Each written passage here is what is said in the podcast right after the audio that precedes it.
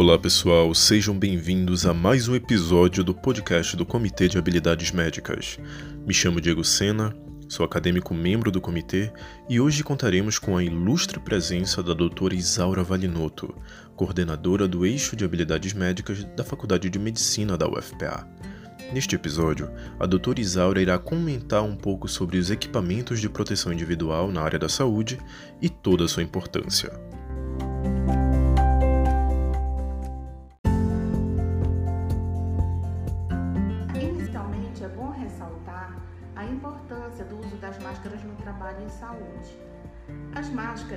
São classificadas como equipamento de proteção individual, chamados EPI e de acordo com a portaria 3214 do Ministério do Trabalho, de 8 de junho de 1978, os EPIs são roupas ou equipamentos utilizados para proteger o trabalhador do contato com agentes infecciosos, tóxicos, corrosivos, calor excessivos e outros perigos, bem como proteger o seu experimento e o seu produto. Ou seja, essa portaria define claramente o conceito do EPI em dois contextos. Primeiro, no contexto do trabalhador, na proteção do trabalhador de alguns riscos externos, e o segundo contexto, que é o de proteger o ambiente no qual o trabalhador está contra alguns riscos que o próprio trabalhador pode gerar, como a geração de partículas de suor, saliva, de espirros, entre outros.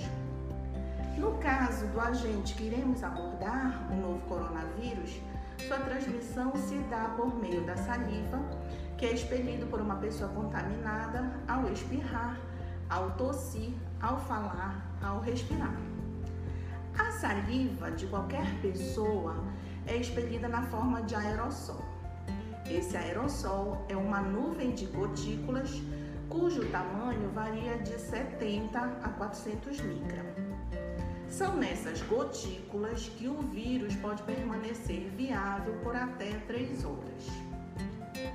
Cada coronavírus tem 125 nanômetros de diâmetro, ou seja, o volume de uma gotícula de saliva corresponde ao volume ocupado por mais de 170 mil vírus. Vou repetir: cada gotícula de saliva corresponde ao volume ocupado por mais de 170 mil vírus.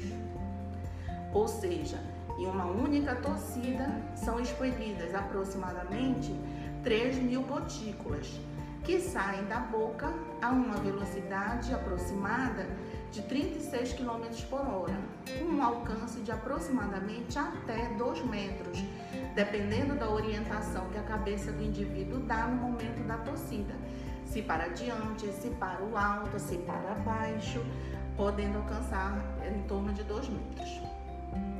Se em uma gotícula o volume ocupado é de mais de 170 mil vírus, em uma única tossida, na qual são expelidas aproximadamente 3 mil gotículas, há o espaço para a eliminação de aproximadamente 510 milhões de vírus. Só para a gente ter uma ideia.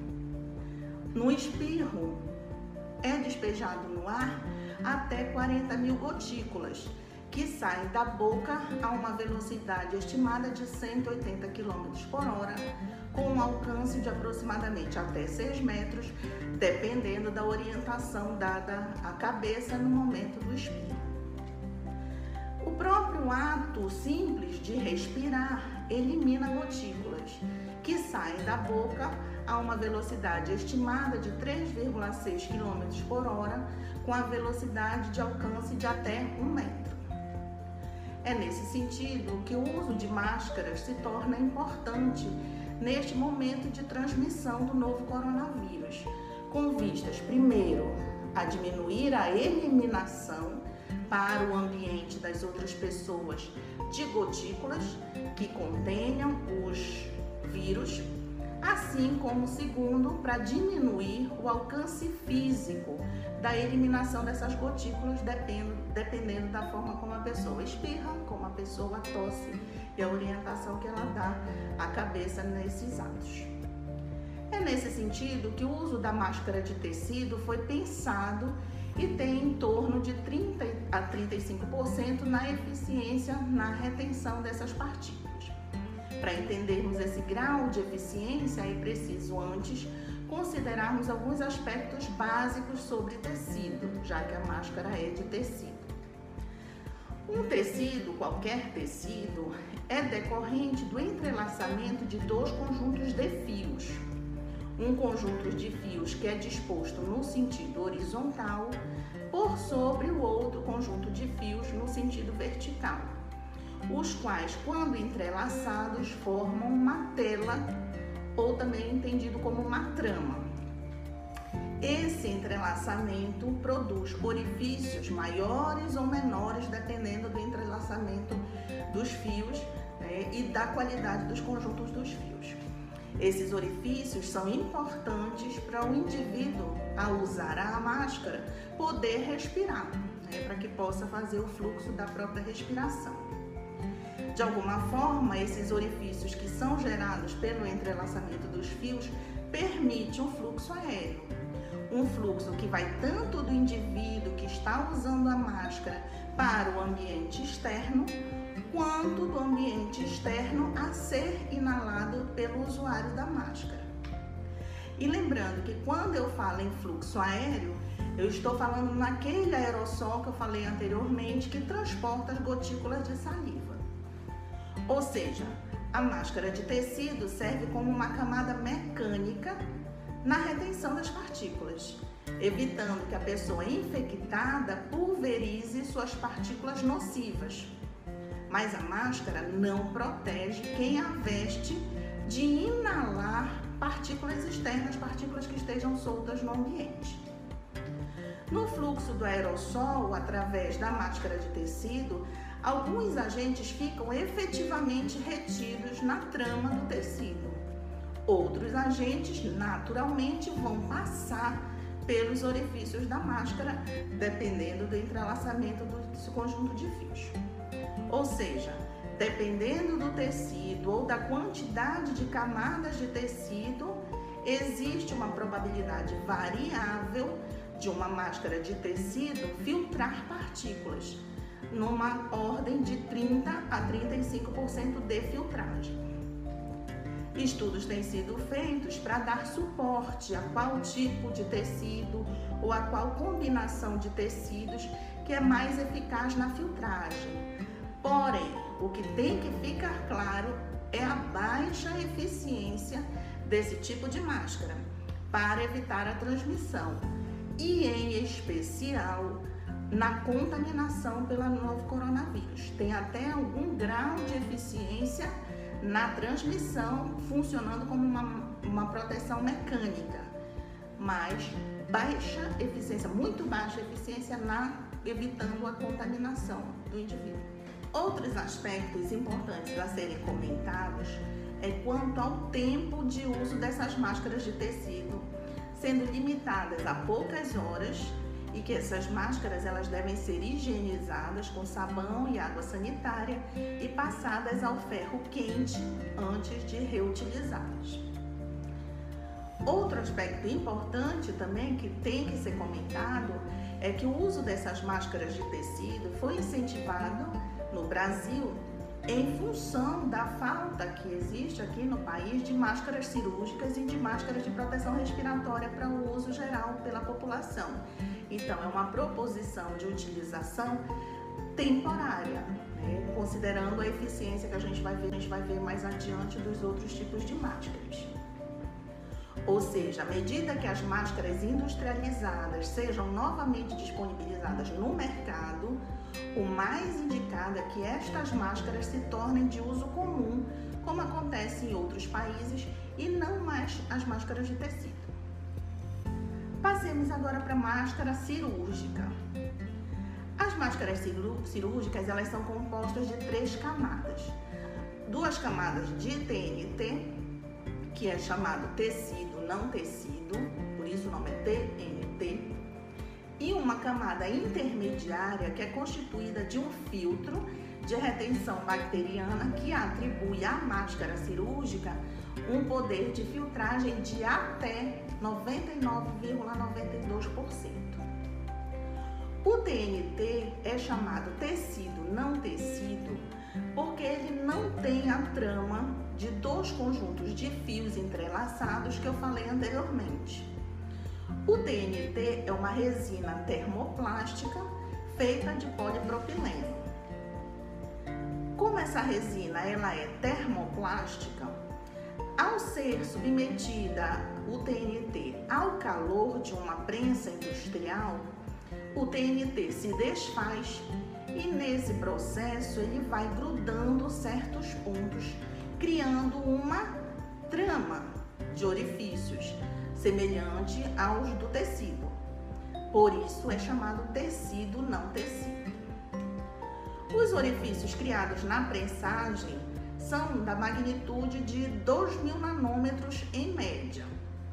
Ou seja, com um orifício de 2.000 nanômetros em média, mesmo que fossem colocadas duas camadas de TNT sobrepostas, alguns agentes com partículas menores que os 2.000 nanômetros não poderiam ser filtrados. Lembrando que o novo coronavírus tem 125 nanômetros de diâmetro, mas existem outros agentes, outros vírus especialmente, que têm em torno de 50 nanômetros.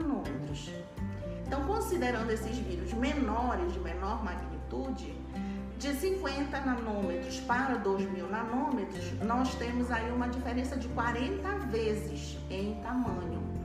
Então, teoricamente, os vírus passariam pelos orifícios da trama de TNT. E é aí que entra a camada intermediária da máscara cirúrgica. Essa é a camada que é o filtro de retenção bacteriana, a qual deve proporcionar uma eficiência de filtragem bacteriana superior a 95% que eu falei, pode chegar até 99,92%, que é, é um filtro de algodão ou também de TNT modificado industrialmente. Qual é o limitante da máscara cirúrgica? Alguns estudos têm sugerido o uso que o ajuste inadequado na máscara cirúrgica podem reduzir em torno de até 60% na eficiência da filtragem da máscara cirúrgica. Ou seja, a folga nos elásticos ou na amarração, aquela folga lateral que fica aqui, a máscara cirúrgica propriamente, ou seja, todas essas falhas, toda essa falta de ajustamento da máscara cai, pode cair em até 60%, essa 95 a 99% de eficiência proposta, prevista na utilização da máscara cirúrgica. Com essas considerações, a gente já pode entender que a, tanto a máscara de tecido quanto a máscara cirúrgica, elas são consideradas apenas proteções mecânicas, diminuindo a propagação de partículas pelo ar para o ambiente externo. De, e da mesma forma, não protegendo quem as veste de inalar partículas externas. Então, repetindo, tanto máscaras de tecido quanto máscaras cirúrgicas, elas são consideradas proteções mecânicas, não sendo a elas atribuídas o impedimento de inalar elementos, partículas externas e de contaminação externa. Para a máscara cirúrgica, ser somente proteção mecânica, com uma boa eficiência de filtragem, com, pelo fato de ser de uso único, não é um fator limitante, porque ela não foi projetada para ser proteção respiratória, para evitar a inalação. Ela foi projetada para diminuir o risco de contaminação pela parte do profissional da saúde ao seu ambiente de trabalho e ao seu paciente durante os procedimentos invasivos, ou seja, evitar a contribuição dos riscos que o profissional oferece ao ambiente mas não externo para o profissional. Então, não é um fator limitante. Entretanto, com a prática da área da saúde em especial, tornou-se necessário aumentar a eficácia com relação à proteção respiratória. De modo que em 1992, o taiwanês Peter Tsai elaborou um processo de ionização que acabou criando uma camada eletrostática que permitiu uma é, habilidade mais eficiente às novas máscaras, além da camada mecânica oferecida, seja pela máscara de tecido, seja pela máscara cirúrgica. Peter Tsai submeteu cama, uma camada intermediária da máscara a um processo elétrico chamado, coincidentemente, descarga de corona, que é um processo que ioniza o material atribuindo polaridade positiva e negativa à camada submetida ao processo. É como se fosse passado um verniz elétrico nessa camada intermediária, fazendo com que as partículas ionizadas que participam do fluxo aéreo, ao atravessarem essa camada, fiquem aderidas na camada eletrostática, de acordo com as suas polaridades, se positiva ou negativa. Como os vírus e outros agentes são formados por íons, ao passarem pela camada eletrostática, eles são atraídos pelos polos opostos, ficando retidos aí nessa camada. Ou seja, essa polarização aumentou em 95 a 90% a eficiência de filtragem das partículas no, com o uso desse tipo de máscara. Esse tipo de máscara, que é chamada de máscara de proteção respiratória, nos Estados Unidos é corriqueiramente chamada de N95, é, e no Brasil elas são chamadas de PFF né, que são peças faciais filtrantes. Tanto as, a, as máscaras N95 quanto as PFF, elas podem ser cirúrgicas e podem ser de uso industrial também. No Brasil, a peça, a peça facial filtrante, elas são classificadas de acordo com o poder filtrante dessas máscaras. Né? Então, tem a PFF1, cujo poder filtrante é de 80% de filtragem, a PFF2, cujo poder filtrante é de 94% de filtragem, e a PFF3, com poder filtrante de 99% de filtragem. No caso, na indústria brasileira, a, a máscara que é compatível com a N95 dos Estados Unidos é a PFF2, que tem 94% de filtragem. As máscaras de proteção respiratória, sejam N94, seja PFF2, são então compostas de duas camadas de TNT, uma que fica na proximidade da boca do usuário e uma externa em contato com o ambiente no qual o usuário profissional da saúde está utilizando, aplicando aquela máscara. E uma camada intermediária que é a camada ionizada. Outra característica extremamente eficiente das as máscaras de proteção respiratória é com relação à eficiência no acondicionamento do nariz e da boca à máscara de proteção respiratória, ou seja, não há folga no entorno tanto do nariz quanto da boca. Ou seja, esse é o diferencial das máscaras de proteção respiratória: ser uma proteção mecânica, mas também proteger o usuário de inalar partículas externas na atual situação, inalar o novo coronavírus. Ou seja, ela serve como é, é, é, transpasse das gotículas, das partículas do indivíduo para o ambiente, assim como da inalação dos, das partículas do ambiente pelo indivíduo. De uma maneira geral, máscaras, as máscaras de proteção respiratória elas são consideradas reutilizáveis. Em situações anteriores, elas eram colocadas como reutilizáveis com relação ao turno de trabalho, ao dia de trabalho, por um período relativamente curto. Com a situação do novo coronavírus, as, a reutilização das máscaras de proteção respiratória estão sendo mais frequentes. Né? O que é que caracteriza que as máscaras de proteção respiratória elas são reutilizáveis?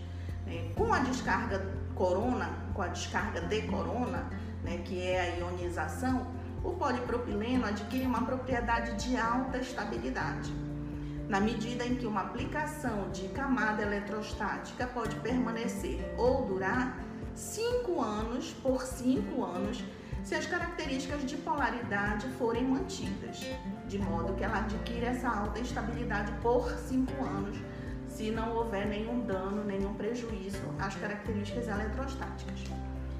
O reuso hoje, na situação do novo coronavírus, é atribuído apenas à falta de material, né, de EPIs, na ausência, na, na, na, na utilização, na quantidade possível de EPIs, não é necessária a reutilização, mas na situação atual, o reuso está sendo utilizado.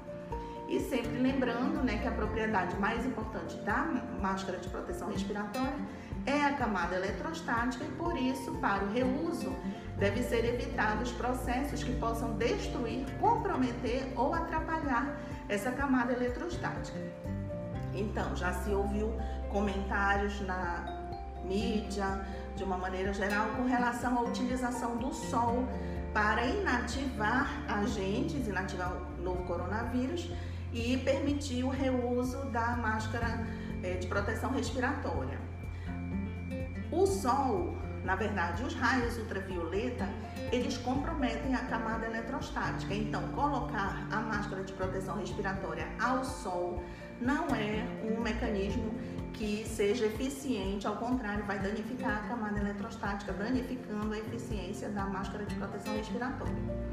Procedimentos que envolvam água ou vapor d'água, como a utilização de autoclave, espirrar, passar álcool que é hidratado num grau diferenciado, mas é, tem água, também não é recomendado porque danifica a camada eletrostática das máscaras de proteção respiratória.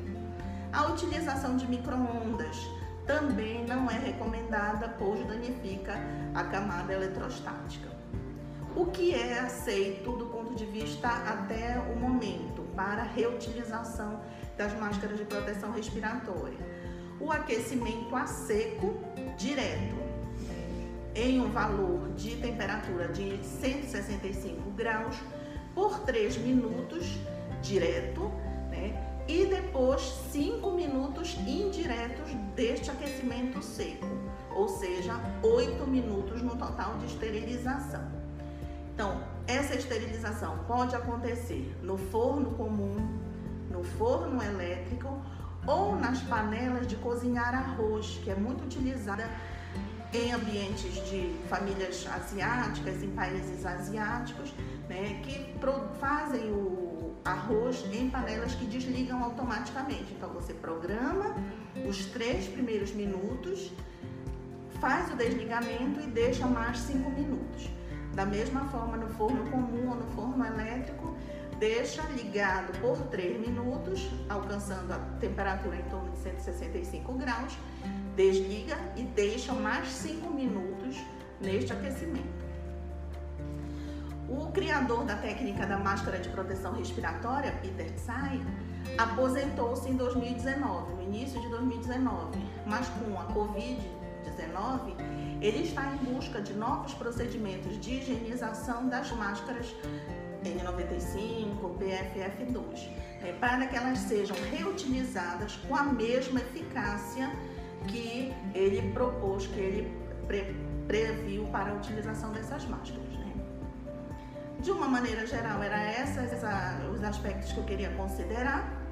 Espero que tenham ficado claras as diferenças na eficiência das máscaras que estão sendo propostas ao uso durante essa pandemia do novo coronavírus mas eu queria chamar a atenção para alguns aspectos de consciência sanitária que são extremamente importantes para a eficiência, para a eficácia dessas máscaras.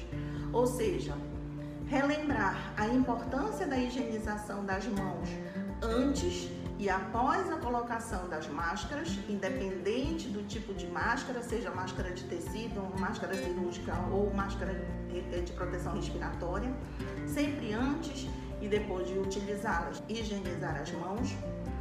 Relembro também a importância do não contato com o corpo das máscaras apenas manuseio pelo elástico, pelas fitas de colocação, ou seja, independente da máscara, se de tecido, máscara cirúrgica ou máscara de proteção respiratória, evitar o contato com o corpo da máscara. E para finalizar, lembrar que é importante acondicionar adequadamente as máscaras também, independente do tipo de uso, quando você vai guardá-las né, para uma reutilização, no caso das máscaras de proteção respiratória, do reuso, né, ou quando você vai transportar para casa para fazer a higienização de uma máscara de tecido.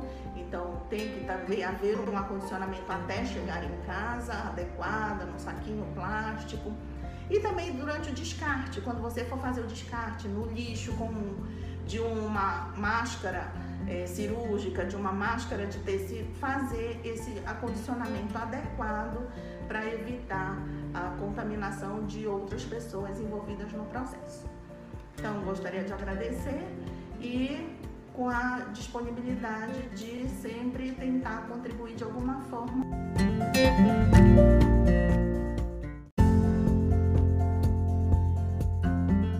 Então é isso, pessoal. Esperamos que tenham gostado que o episódio tenha contribuído para o conhecimento de vocês e fiquem ligados, porque em breve teremos mais conteúdos disponíveis. Vocês podem nos acompanhar por meio do nosso Instagram, o CHMFPA, e também pelo nosso site, o link está aqui na descrição disponível. Muito obrigado e até a próxima.